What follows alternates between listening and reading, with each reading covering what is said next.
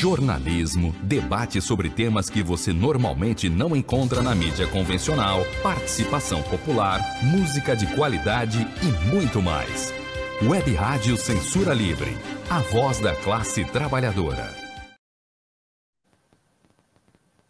Olá, estamos no ar com Economia Fácil. Essa edição é uma edição especial mais uma vez com vocês, ao vivo, pelas plataformas da Web Rádio Censura Livre, o Almir César Filho, conversando sobre temas ligados à economia pela perspectiva dos trabalhadores e das trabalhadoras.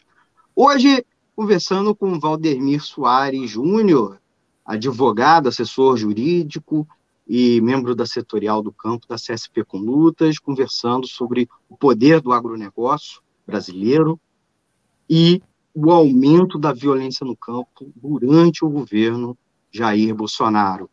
Vou botar nossa vinheta e a gente já começa. Economia é fácil. A informação traduzida para a sua linguagem. Com Almir Cesar Filho. Olá, amigos e amigas ouvintes da Web Rádio Censura Livre. Com vocês começa agora o Economia é Fácil, edição do dia 30 de maio de 2022, conversando comigo, Valdemir Soares. Valdemir, dê uma boa noite aí para os nossos amigos e amigas ouvintes. Boa noite, pessoal. Boa noite, Almir. Muito obrigado pelo convite e espero fazer um bom debate com vocês hoje. Agradecer, agradecer muito Valdemir, que está participando aqui conosco. O tema tema da semana é um tema difícil de tratar, né? mas necess... mais do que necessário. Nós vamos falar sobre número, os números dos conflitos agrários que aumentaram enormemente durante o governo Jair Bolsonaro. E, por outro lado, nós estamos vendo é, um fortalecimento né, do poder do agronegócio brasileiro, impondo pautas políticas, se metendo na agenda cultural, inclusive, a confusão envolvendo aí sertanejos versus a Anitta, tem esse dedo, né? É, a, gente pode, a gente pode ir tratando hoje. Mas antes de começar fazendo perguntas para o Valdemir, já agradecendo a presença dos nossos ouvintes, o Antônio de Pada Figueiredo, que está lá no estúdio principal da Web Rádio, fazendo a retransmissão para as plataformas e o canal aqui, ó, séries, séries filmes, dando boa noite para gente. É, queria para aquelas pessoas que estão entrando na live, né, uh, já compartilhar nas suas redes sociais, né, pedir para vocês darem aquela força para gente, compartilhando, é, mandando mandando suas perguntas, certo? Agradecer a vocês é, pela força que vocês nos dão. E, é claro, dando aquelas orientações de início que a gente dá no programa, né? A gente sempre dá aquelas orientações, muitas pessoas reclamam, né? Mas é sempre que é necessário, né? Você sabe participar? Uma forma de participar com a gente é mandar uma mensagem de texto hoje o áudio bem curtinho para o nosso WhatsApp, o WhatsApp da emissora, que é o 21 96553 8908. A gente também tem a opção do e-mail, contato. E é claro, você deixar sua, seu comentário na, no chat ou na caixa de comentários, tá bom? Você deixa aí o chat na caixa de comentário de boa, a gente coloca, inclusive, aqui no ar, pergunta para o Valdemir.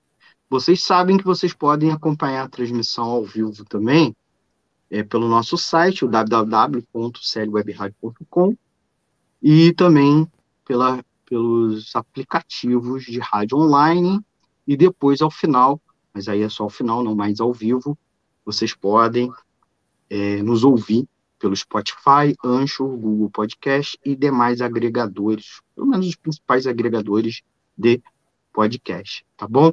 Agradecer pela audiência, pedir desculpa. Hoje eu tô com um problema na boca eh, também, que é desdobramento de um problema de saúde.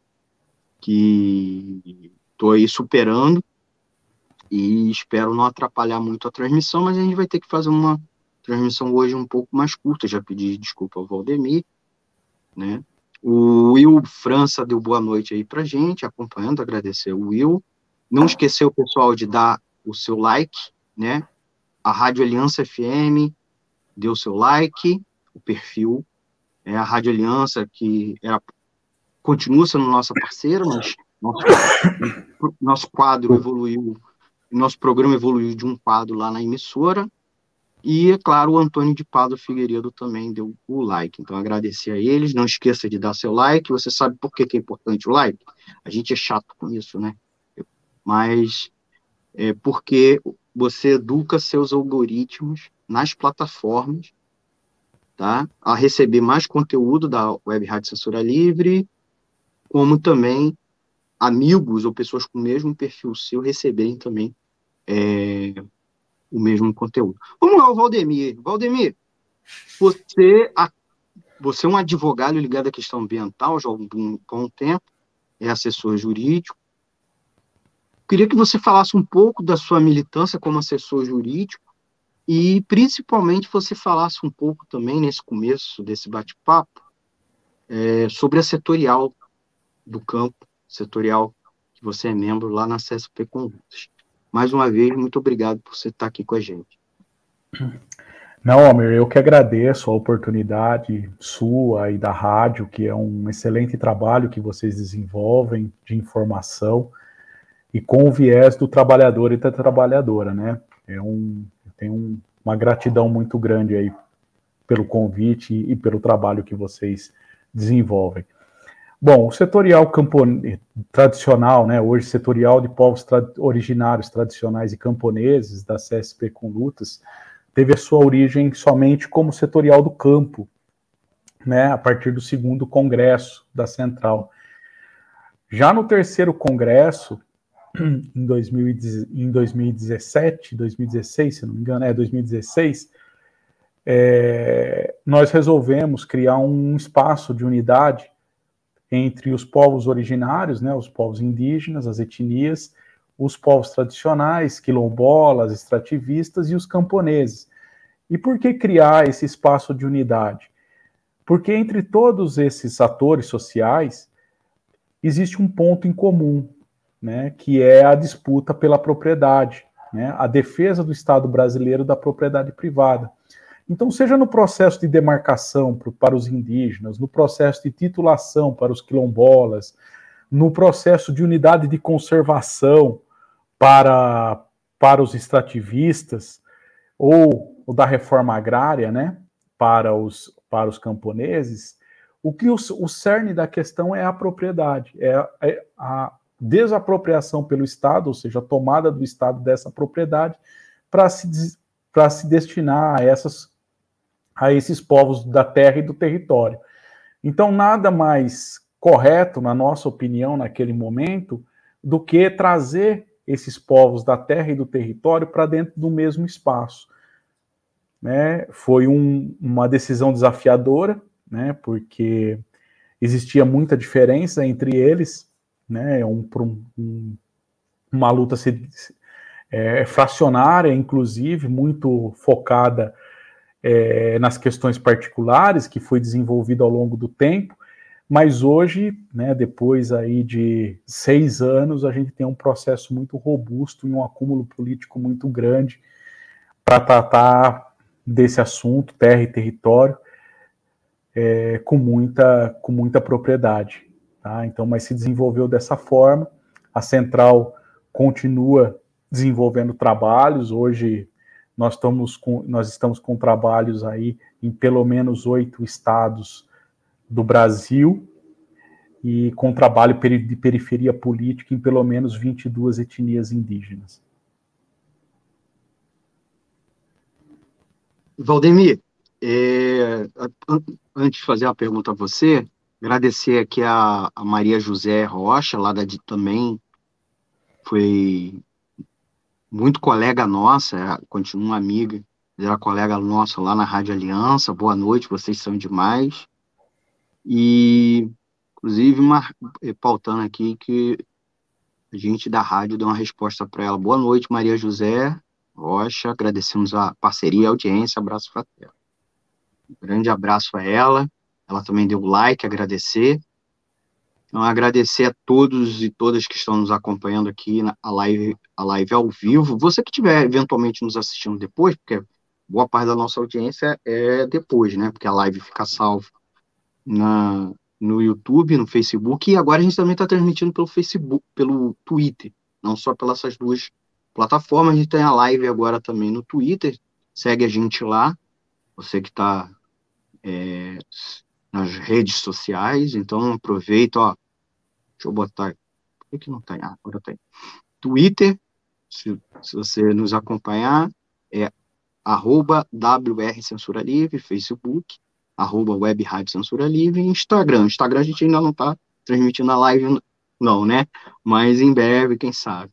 E lembrando que a gente transmite também é, a grade linear toda da emissora pelos aplicativos de rádio online. A gente sempre sugere o Radiosnet, para vocês instalarem no seu, nos seus smartphones, e até Smart TV, quem tem aqueles aparelhos IPTV Box, né?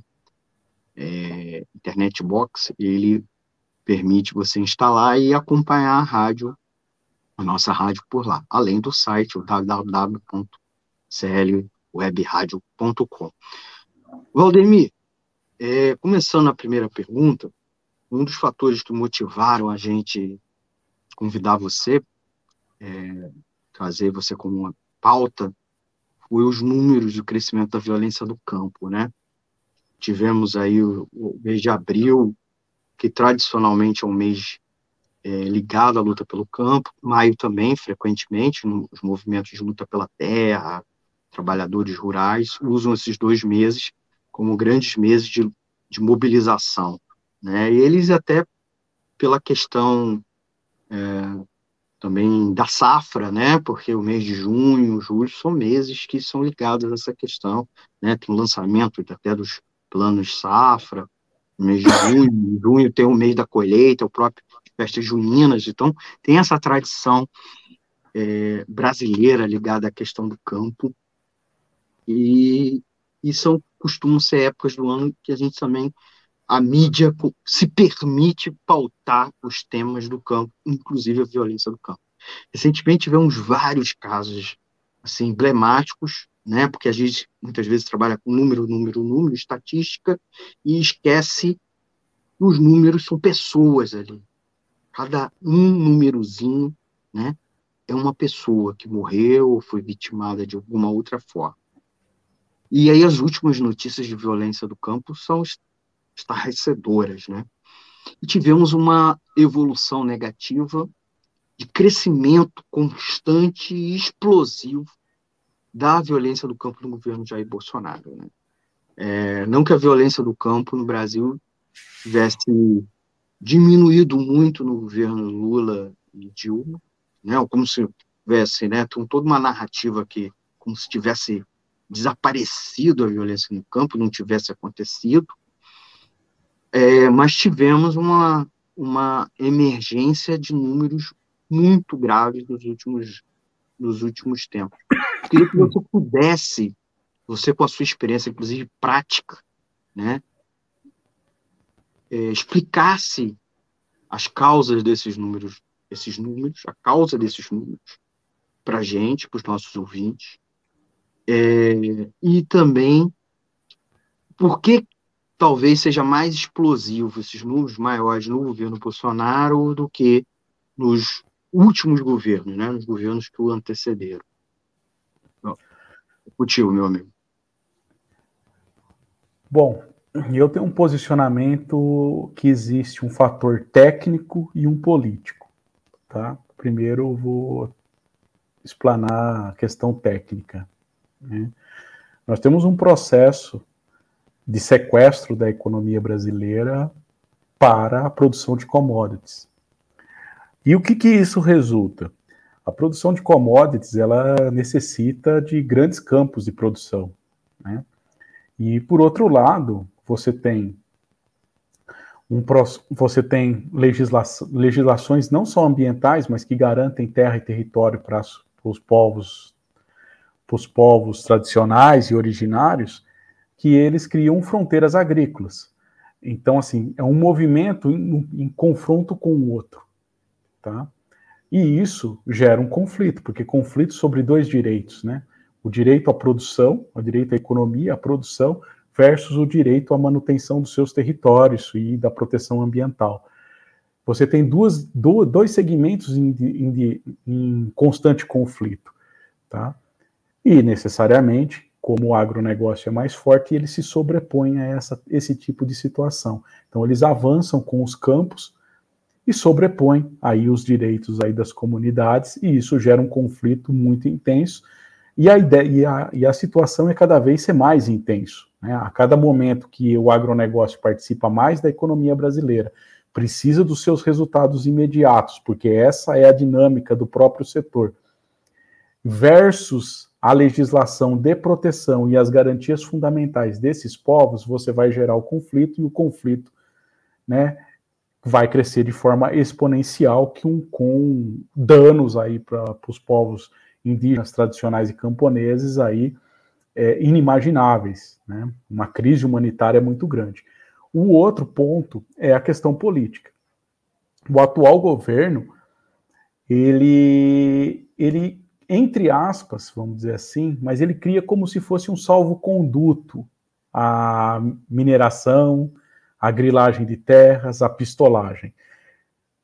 Né? Então, assim, esse salvo-conduto acirra esse conflito que já existe.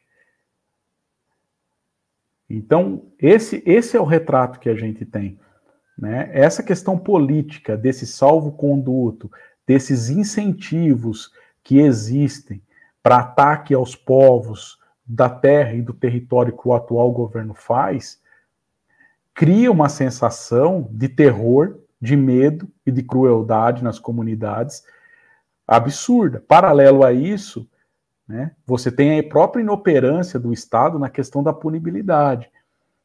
Né? Muitos dos locais onde ocorrem essas tragédias, é, que são ataques a esses povos, isolados, inclusive, do próprio aparato do Estado, não tem estrutura nenhuma para fazer a proteção dessas comunidades. Tá? Então, são dois fatores que intensificam, nesse atual momento, esse grau de violência. É o avanço e o sequestro da economia pelo agronegócio, ou seja, nós estamos com uma economia completamente dependente desse segmento, né? Principalmente porque esse segmento fez, deu uma sobrevida a, ao governo nesse período de pandemia, né? O segmento cresceu no momento de pandemia, ou seja, o Brasil ficou mais refém ainda desse segmento, e necessariamente as leis criadas principalmente a partir de 88 para garantir a dignidade e o acesso à terra e território criam esse confronto. É uma situação muito difícil que o Brasil vive hoje. Muito complicada, porque, no meu ponto de vista, a tendência é ser um exponencial de violência mesmo. E não creio que isso possa mudar mesmo com a alteração é, do processo eleitoral, porque é uma dinâmica que o próprio Estado assumiu, essa questão de sobreviver a partir desses itens primários, né, e tratar de forma irrelevante essas garantias desses povos tradicionais e originários. Valdemir, é, no, nos anos anteriores, você apontou, inclusive, essa inflexão, os motivos que levam à explosão da violência no campo durante a, esse, esse ano, presente ano, e já nos anos do governo Bolsonaro. Mas tem um, um mito que as políticas, não vou dizer as políticas agrárias, mas que nos anos do, dos governos do PT foram uma maravilha, ou, ou que as demandas do movimento do campo estavam sendo atendidas né? E aí parte disso leva também a essa expectativa que é preciso é, reeleger o presidente Lula, reeleger, né? Porque elegê-lo, né? Novamente, né? Porque não é uma reeleição, né? Nesse sentido, no estrito senso da palavra. Como é que como, você que vivencia uh, o movimento do campo, da, da assessoria a eles, como é que era a realidade antes é, do, do, governo Bolsonaro? Era, especialmente, mesmo antes do governo Temer, era melhor para o movimento do campo? Era menos violento? É, é, dava-se vazão às demandas do movimento do campo e se impedia os, os conflitos? Na verdade, não. Existe uma grande falácia com relação a essa situação é, da, do governo de frente popular. Né? Na verdade, em especial aí o, o, do presidente Lula. Se a gente pegar é, a retrospectiva, fazer uma retrospectiva assim bem, bem rápida, no meu ponto de vista, quem começa essa situação realmente de jogar o agronegócio para dentro do próprio governo e das políticas públicas foi o próprio presidente Lula em 2003, quando ele faz a nomeação do Roberto Rodrigues para ministro da Agricultura. Né? Ele traz o agronegócio para dentro do Estado, realmente. E aí o agronegócio começa a se estruturar de forma mais orgânica dentro das próprias estruturas do governo. Né? E lembrar né, que é, no processo eleitoral de Lula em 2002, Lula defendia que ele ia fazer a reforma agrária numa canetada, né, com o saudoso Plínio de Arruda Sampaio né, e depois engavetou o, a proposta do Plínio, né, o que fez o Plínio aí, inclusive, é, é, tornar-se tornar-se assim um, um, inimigo voraz aí do PT nos próximos nos, nos, anos subsequentes, né? O Plínio chegou a fazer esse programa nacional de reforma agrária, né, para garantir acesso à terra.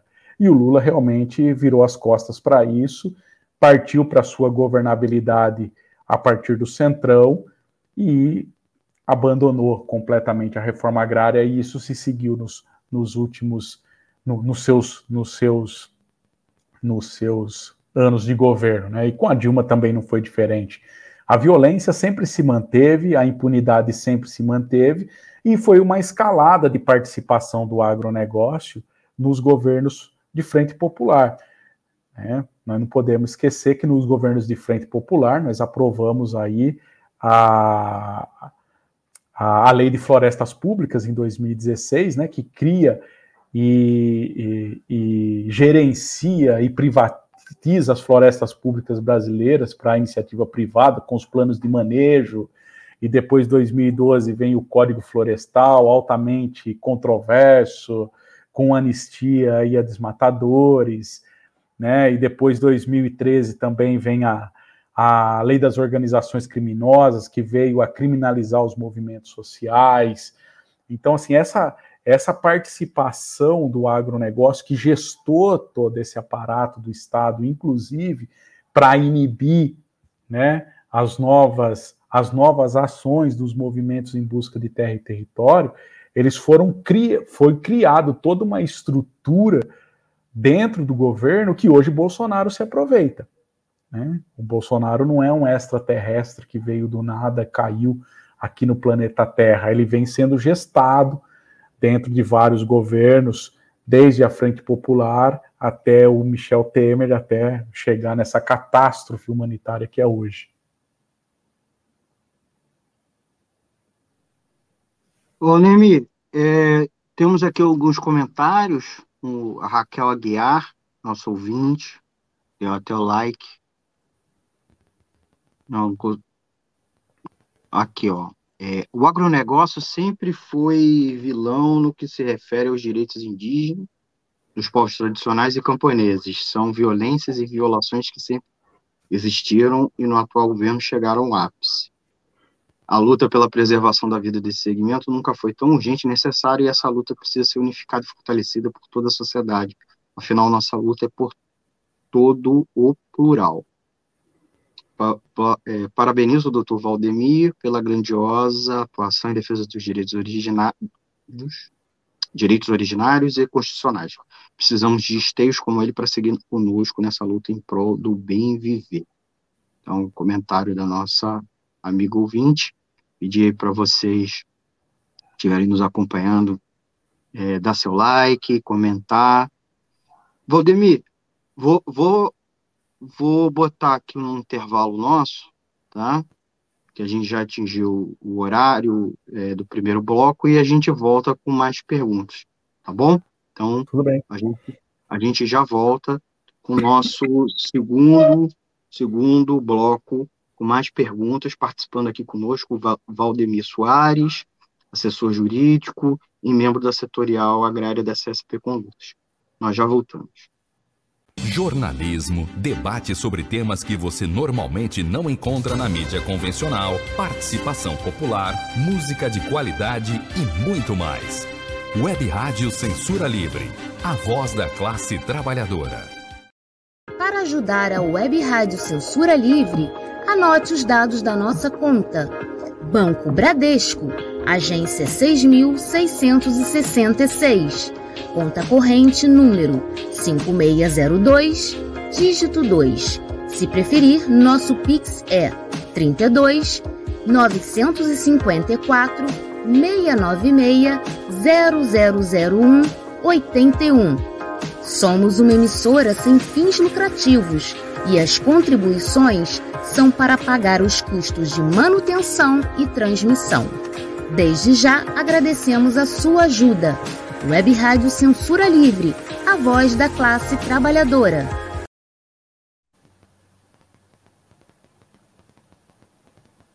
Voltamos com o segundo bloco da Web Rádio Censura Livre.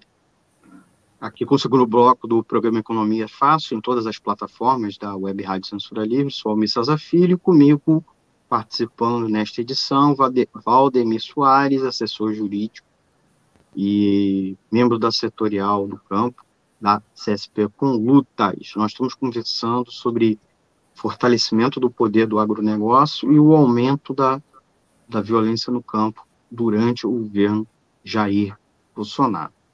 Mais comentários, nossos ouvintes, Raquel, que participou do bloco anterior, também escreveu aqui, ó, povo do Tremembé, Maranhão, presente. E a Ivanete Jesus, boa noite, doutor Valdemir, parabéns pela sua luta. Valdemir, é, o último comentário né, da Raquel, ela cita a questão da luta dos povos, principalmente dos povos indígenas, né, e dos povos tradicionais, que tem sido os casos talvez mais emblemáticos dos últimos anos de violência, né, e parece que vem acompanhando, inclusive, o processo de auto-organização deles, vem se fortalecendo, é, conseguindo, inclusive, arrancar é, algumas vitórias, né, inclusive, com isso vem gerando conflitos, né, porque o agronegócio resiste, né, é, é mais uma reação da parte deles do que uma ofensiva. Eu queria que você, inclusive, pudesse dissertar um pouco essa minha percepção, que é muito mais uma reação. Tem a ver também porque eles ocupam áreas de fronteira agrícola e uma parte do agronegócio, principalmente os setores descapitalizados, quase em lumpens né, dessa burguesia rural. É, à medida que o, um agronegócio mais capitalizado, mais ligado ao mercado financeiro, cresce, eles acabam sendo empurrados para essa franja, e aí batem, acabam batendo de frente com, é, com, esse, esses povos tradicionais que estão ocupando essas áreas mais é, de fronteira agrícola. Então, eu queria que você pudesse também falar um pouco disso. E a terceira coisa, como os trabalhadores da cidade, inclusive do setor industrial, podem se unificar com os trabalhadores do campo e, particularmente, com os trabalhadores dos povos originários não tem uma dicotomia, porque o Bolsonaro alega que os, ao, a posse dessa terra pelas comunidades tradicionais impedem o crescimento da indústria brasileira, porque prejudica o extrativismo, é, gera pobreza nessas áreas, está é, tá impedindo o progresso e, inclusive, gerando próprio empobrecimento das comunidades tradicionais. Eu queria que você também falasse um pouco disso. E uma quarta coisa, se for possível, eu sei que é muitas coisas, mas são quatro temas, eu, se for o caso eu te lembro. Você pudesse falar também um pouco ainda associado com essa questão, a polêmica sobre o marco temporal, né? que é justamente uma tentativa de um setor da burguesia de arrancar do poder público, né? ou dar uma margem ao poder público, que na verdade a Constituição amarrou o poder público, obrigou o poder público a conceder a terra para eles, a posse, o reconhecimento e posse.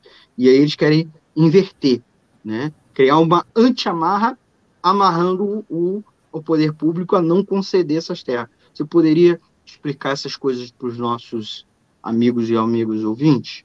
Eu sei que são quatro coisas diferentes, mas estão interligadas e eu vou te ajudando nisso, tá? É, eu vou, vou tentar lembrar das quatro. Eu lembro das duas últimas, tá? Mas então, assim. Então, vem, vem de, de trás para frente. Então tenta ir de trás para frente. Isso.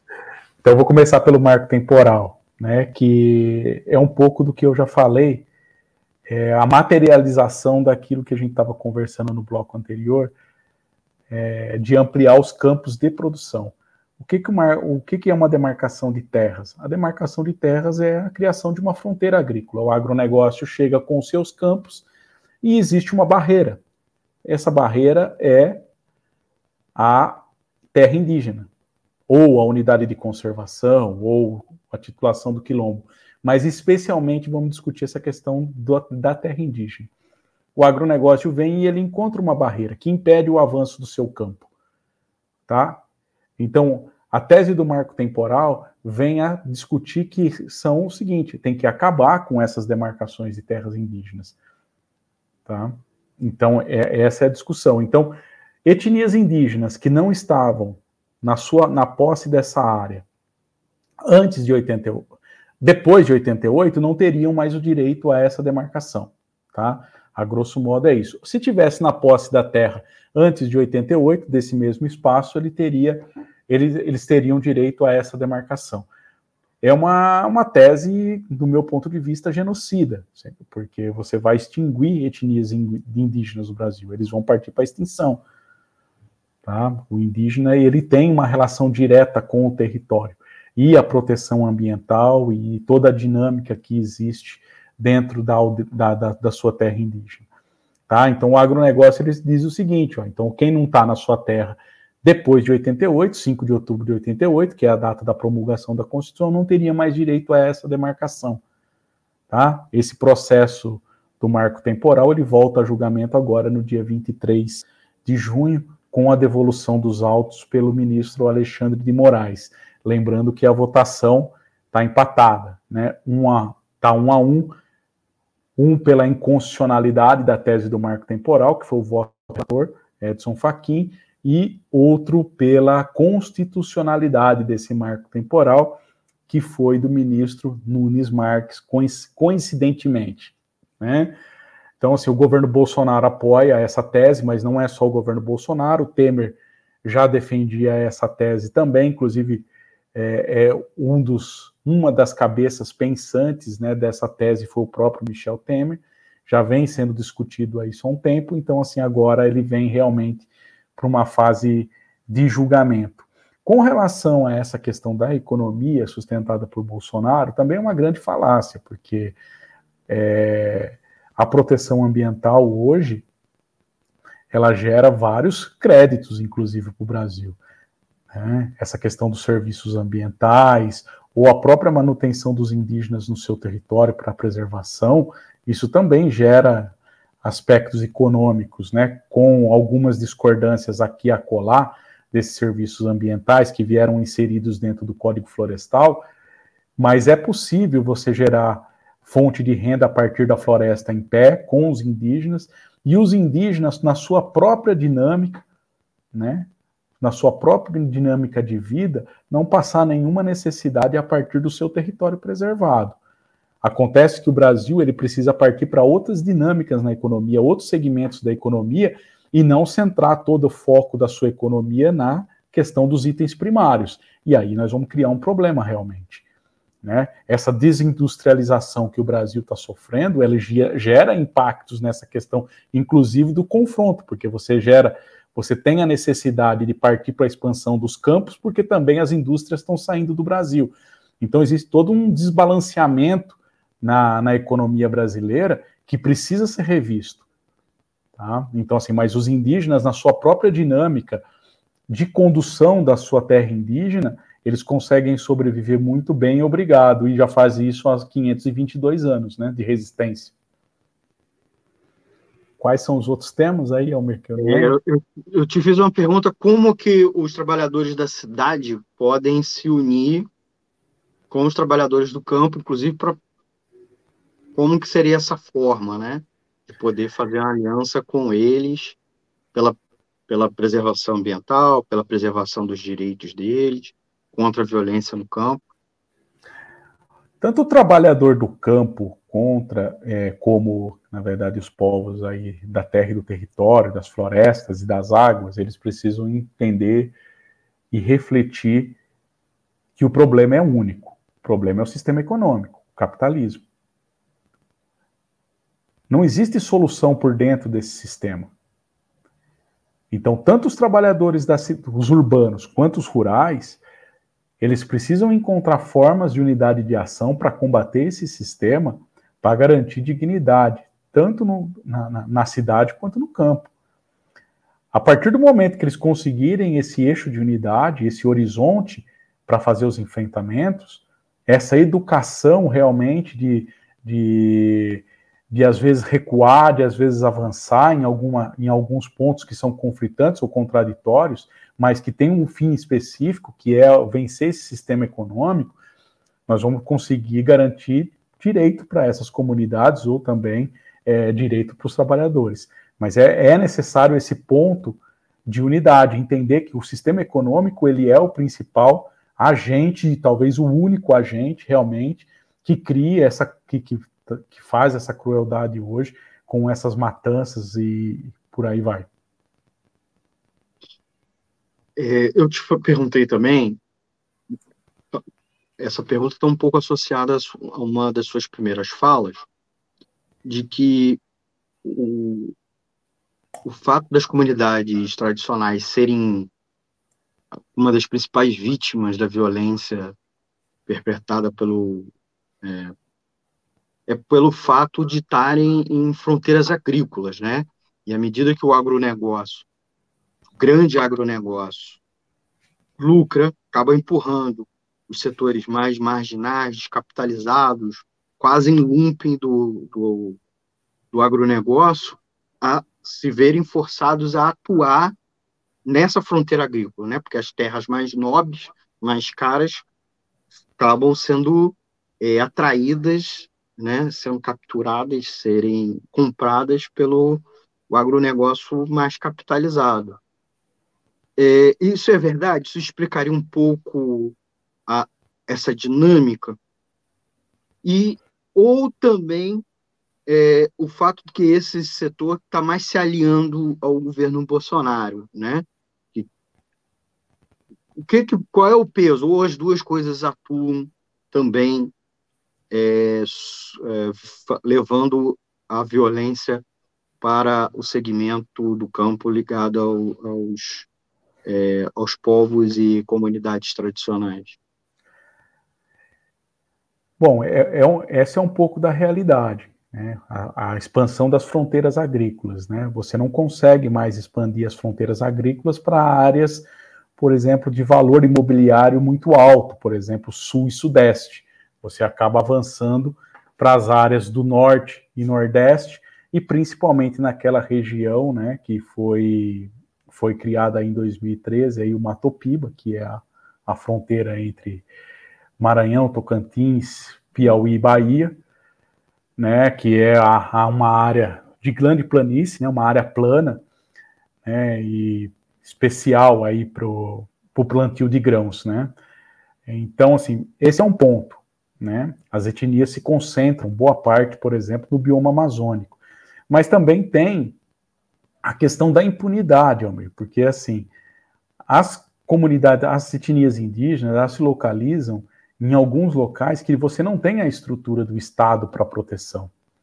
E isso facilita a ação não só é, do agronegócio, mas também da mineração ilegal. Porque você não tem absolutamente fiscalização. Né? Soma-se a isso o sucateamento de órgãos de gestão de terra, como a FUNAI INCRA, IBAMA e CMBio, que são os órgãos que atuam diretamente com esses povos. Então, soma-se essa, essa situação toda é, gera uma facilidade para o agronegócio né, de ganhar terras, de grilar terras, de avançar com as suas produções, é, especialmente nessas regiões. Tá? Então, uma coisa é, é, é, ligada com a outra. Existe todo um enfraquecimento do próprio Estado que garante esse avanço, esse avanço ilegal do próprio agronegócio sobre essas terras. Obrigado, Valdemir. Estamos aí entrevistando Valdemir Soares Júnior, assessor jurídico da CSP com Lutas, uma, participando aqui mais uma vez da Web Rádio Censura Livre, mas é a primeira vez aqui no Economia Fácil. Agradecê-lo e é, explicar para os nossos ouvintes que a gente vai ter, vai ter que fazer uma entrevista mais curta, né? Então, já mandem suas perguntas, tá? Eu estou com um problema de saúde, um problema na fala, então não posso me alongar muito aqui no programa de hoje. O Valdemir já, já tá botando ele na agenda daqui, já daqui a duas, três semanas ele vai estar tá aqui de volta, conversando conosco. É, queria agradecer já aos ouvintes que estão deixando seus comentários. Vou ajeitar o microfone, piorar aqui, eu ainda estou com uma segunda câmera. Márcia Lúcia, mandar um beijão especial para ela, acompanhando aqui a entrevista. Vanete Jesus, eu acho que eu já tinha posto aqui na tela. Boa noite, doutor Valdemir, parabéns pela luta, agradecendo aí pela audiência. Pedir para os nossos amigos e amigas ouvintes que estão eventualmente nos assistindo ao vivo, para dar o like, porque eu quero agradecer vocês ao vivo. Então, é a primeira coisa. Principalmente quem está nos acompanhando pelo Facebook. É, por algum problema aqui na plataforma, um pouco de dificuldade. A gente está com dificuldade de ver quem dá like no YouTube. Mas não esqueça de dar também, quem estiver no YouTube, é, quem estiver nos assistindo a live também pelo Twitter, nos acompanha, nos dá o like. O like, como eu já disse, ele é uma forma de educar o algoritmo para que o algoritmo ofereça a você mais conteúdo do Economia Fácil, ou mesmo da Web Rádio, e também que o conteúdo da Web Rádio seja oferecido a mais pessoas né, que são que frequentam essa plataforma. E uma outra coisa importante é não se esquecer de se inscrever. Muita gente que assiste a gente, inclusive regularmente, não está inscrito no canal. Isso é até surpresa. Eu, eu trabalho com as estatísticas da rádio, eu que aqui da equipe eu sou um dos que mais mexe com isso, né? Emito relatório para a equipe, eu estou vendo. Então, galera, se inscreva aqui no canal, é de gra é grátis, pô. Se inscreve e clica no sininho para receber as notificações, tá certo? Quem já clicou antes, clica de novo, porque essas plataformas, né, não vou falar mal delas aqui no ar, porque senão elas podem boicotar, mas é, então clique no sininho, o sininho vai te dar o, o aviso de novos conteúdos, tá bom? Valdemir, a gente já está indo para a reta final, eu queria te perguntar mais as duas coisas. Eu vou, mas dessa vez vou um, um de cada vez. É, eu queria que você pudesse um pouco mais é, falar um pouco da relação da, da violência do campo e a inflação dos alimentos, né? A gente está aí passando por uma inflação que é alta, é, nós estamos passando por uma inflação geral IPCA, é, vivenciando o mesmo patamar lá da metade dos anos 90, ainda no início, na parte inicial do, do, do plano real, né, índices de inflação muito alto, maiores em 25 anos, em 27 anos, e muito disso se dá nos alimentos, né? Vem se dando justamente nos alimentos, inclusive nos alimentos in natura. E o Brasil é tido como um celeiro do mundo, o agronegócio vem bombando, tendo muito lucro, né? Apesar dos estresses hídricos, das secas, aquele excesso de chuva ali e acolá, de todo não é afetado. Então, está tendo uma grande produção. O que está havendo um para explicar para os nossos ouvintes que a grandeza do agronegócio vem se transformando na pobreza da população, inclusive população urbana. E o que tem essa relação dessa riqueza do agronegócio, inflação dos, é, e a, com a violência? Porque, se a gente for ver, acompanha né, as duas curvas, poucas, poucos estudos eu fui procurar, mas tem uma. É, se não tem uma casualidade, tem uma correlação.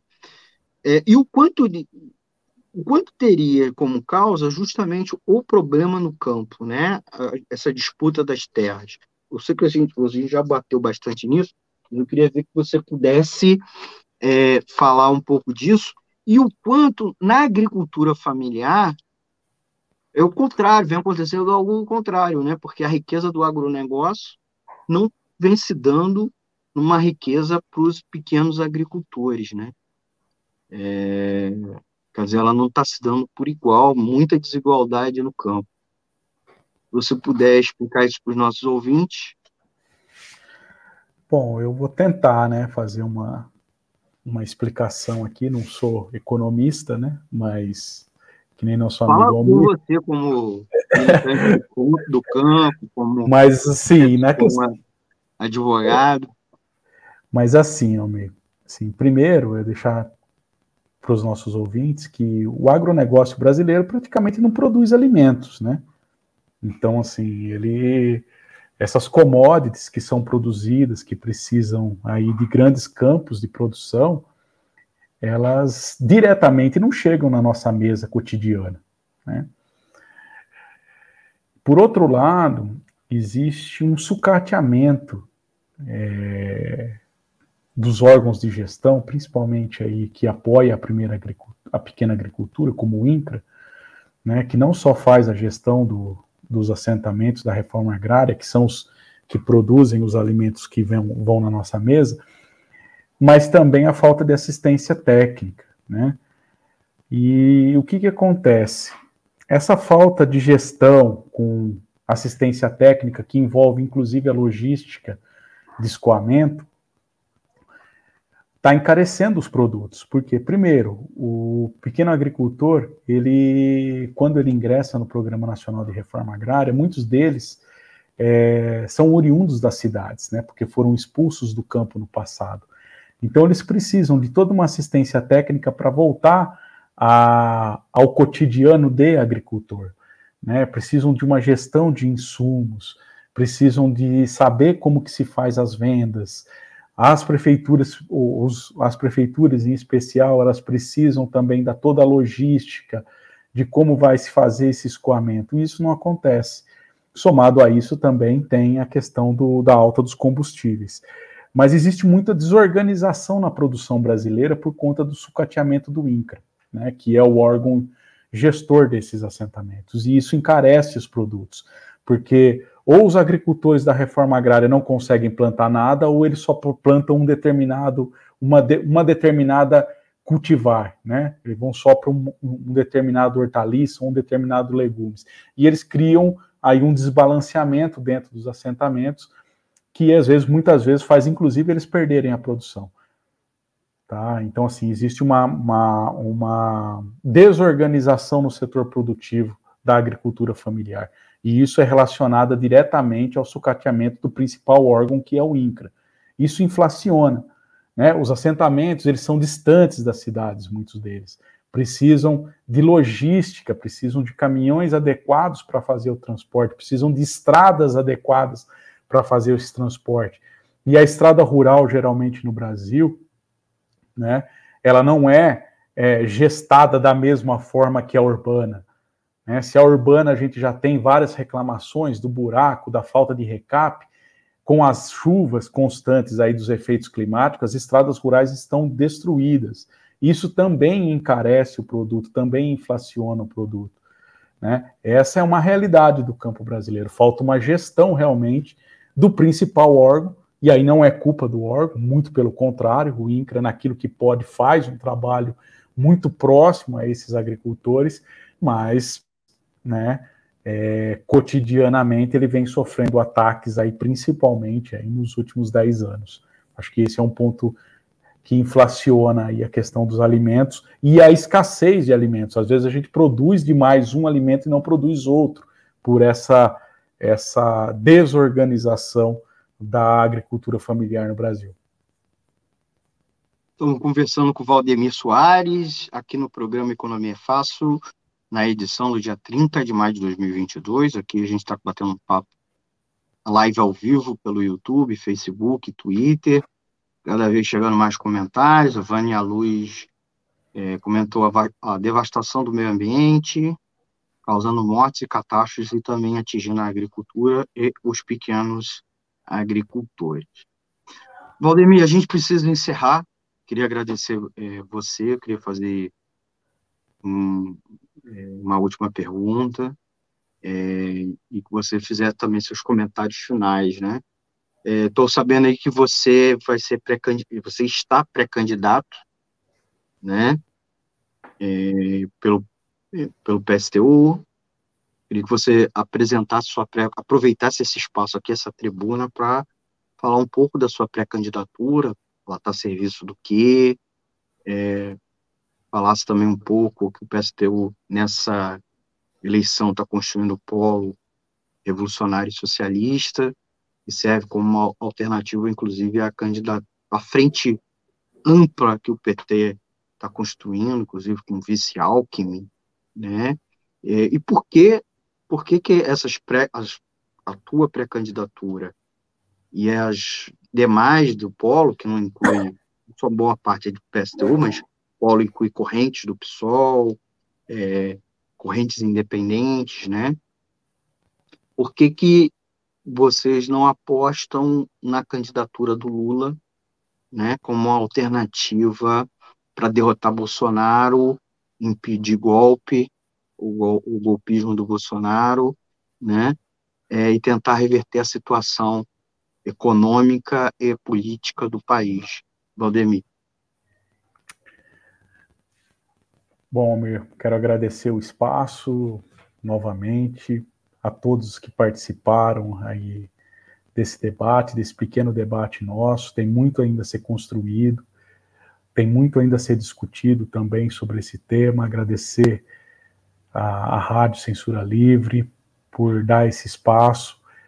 E a, a minha pré-candidatura ela vem sendo construída ao longo aí de pelo menos dez meses, né, com amplos debates aí pela base da agricultura familiar, dos quilombos, das etnias indígenas, e ela está a serviço aí da construção de um Brasil mais justo, mais soberano, né, com dignidade a esses povos, com, garantia, com, amplo, com ampla garantia de acesso à terra e território, e ela se encaixa aí na construção do polo revolucionário socialista, puxado pelo PSTU, que seria uma alternativa de esquerda pelos trabalhadores.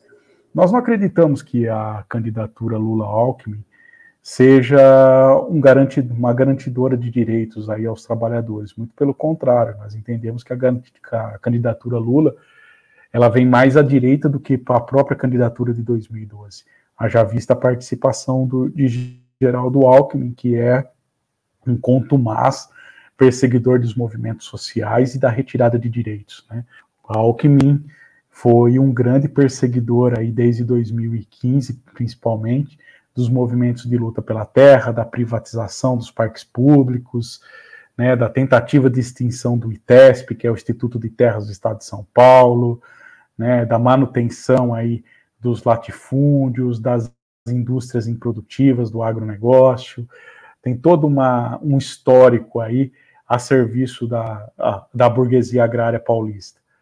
Então, a unidade de Lula e Alckmin, é, com, a, com a, a falaciosa defesa da democracia, na verdade, vai ser um grande ataque aos trabalhadores. Né? E essa polarização que atende ao PT, com esse discurso de defesa da democracia contra o, o fascismo, também é um grande ataque à democracia, porque impede outras candidaturas de apresentar o seu programa. Né? Nós estamos aí apresentando o nosso programa para os trabalhadores, para os povos indígenas, para os quilombolas, camponeses, em defesa sim da democracia, né, contra o fascismo, contra a ultradireita, contra todo tipo de preconceito, mas o debate ele precisa ser feito, ele precisa ser colocado para os trabalhadores. Os trabalhadores precisam entender que existe uma alternativa que pode ser construída em conjunto com eles.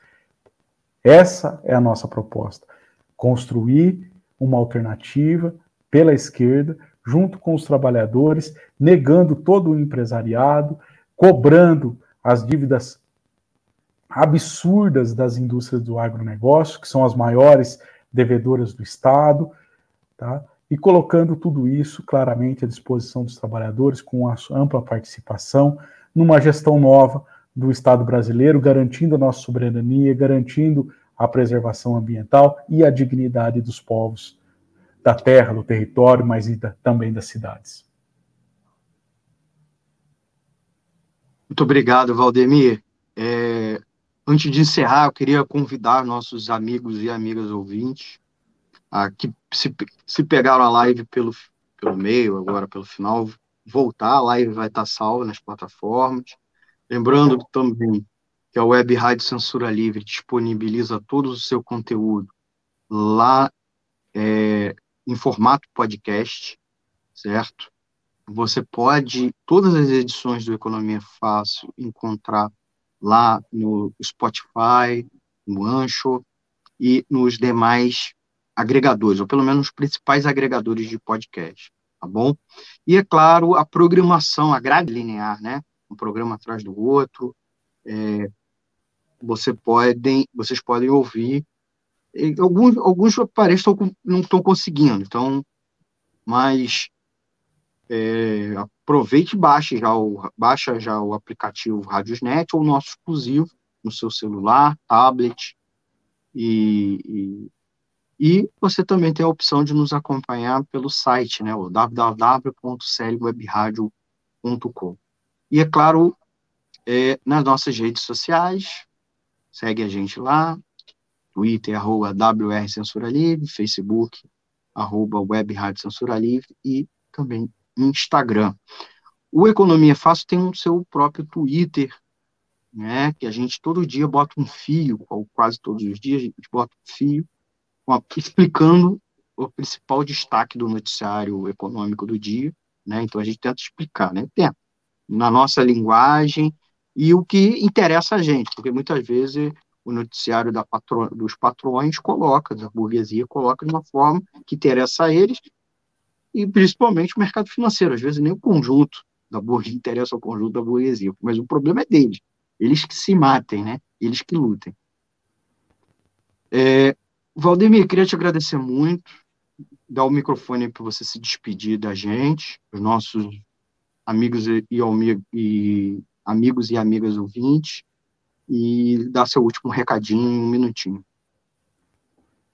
Bom, Amir, novamente muito obrigado a você pelo convite, à Rádio Censura Livre, a todo mundo que participou. É, alguma dúvida vocês deixam aí, que também depois eu respondo. Podem me procurar aí nas redes sociais também. Trabalho que é desenvolvido não só por mim, mas pela CSP com Lutas, por todas as entidades que compõem essa grande central independente que busca a luta e a dignidade dos povos. Muito obrigado. Obrigado, Valdemir. Conversamos com o Valdemir Soares, assessor jurídico, emenda setorial agrária da CSP Lutas. Esse foi o Economia Fácil do dia 30 de maio de 2022. Sou o César Filho. Convido vocês a seguirem ouvir a programação da Web Rádio Censura Livre. Segunda-feira que vem a gente volta com o programa ao vivo, se tudo correr bem. É, pedir desculpa por qualquer coisa hoje, eu estou com problema de saúde. Pedir desculpa é, se a qualidade do programa foi aquém das edições anteriores, se foi igual ou melhor, agradecer. É, acontece também, né?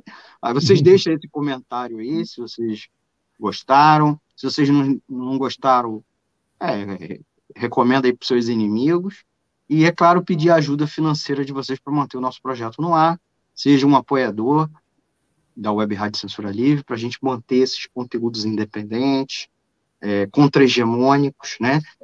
É, nós temos a nossa vaquinha no Apoia-se, nós temos nossa chave Pix da nossa conta jurídica, 3295 4696 000181, tá? Para nossa contribuição é, para qualquer valor.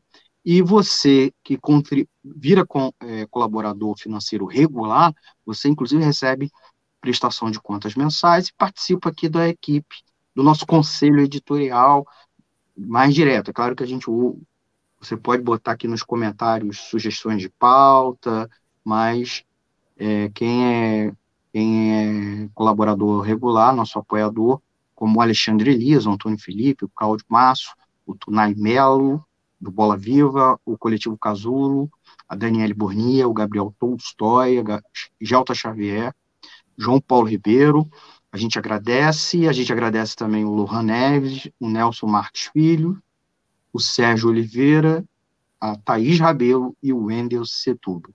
O nosso forte abraço e a gente volta na até a gente volta semana que vem com mais conteúdo. Agradecer a Vânia Luz, que deixou aqui seus comentários, né? É, foi ótimo também você estar tá aqui com a gente participando, Vânia, obrigado aí. E, e a gente encerra essa edição do Economia Fácil já na semana que vem, a gente deve conversar sobre economia solidária, mais uma edição que a gente está tentando ter uma por mês sobre economia solidária. É, a gente deve ter mais uma edição, vai ter uma edição sobre o, a alta dos juros, como se prevenir, ouvindo inclusive os bancários, né, porque frequentemente ouvem os banqueiros sobre a alta dos juros, e o Valdemir daqui a duas semanas volta para ter um espaço de melhor qualidade aí, falar um pouco mais sobre a militância dele no campo, é, diante dos problemas da edição de hoje. Eu peço desculpa e agradeço a vocês pela audiência. Tchau, tchau, gente. Até a próxima edição do Economia Fácil. Jornalismo, debate sobre temas que você normalmente não encontra na mídia convencional, participação popular, música de qualidade e muito mais. Web Rádio Censura Livre, a voz da classe trabalhadora.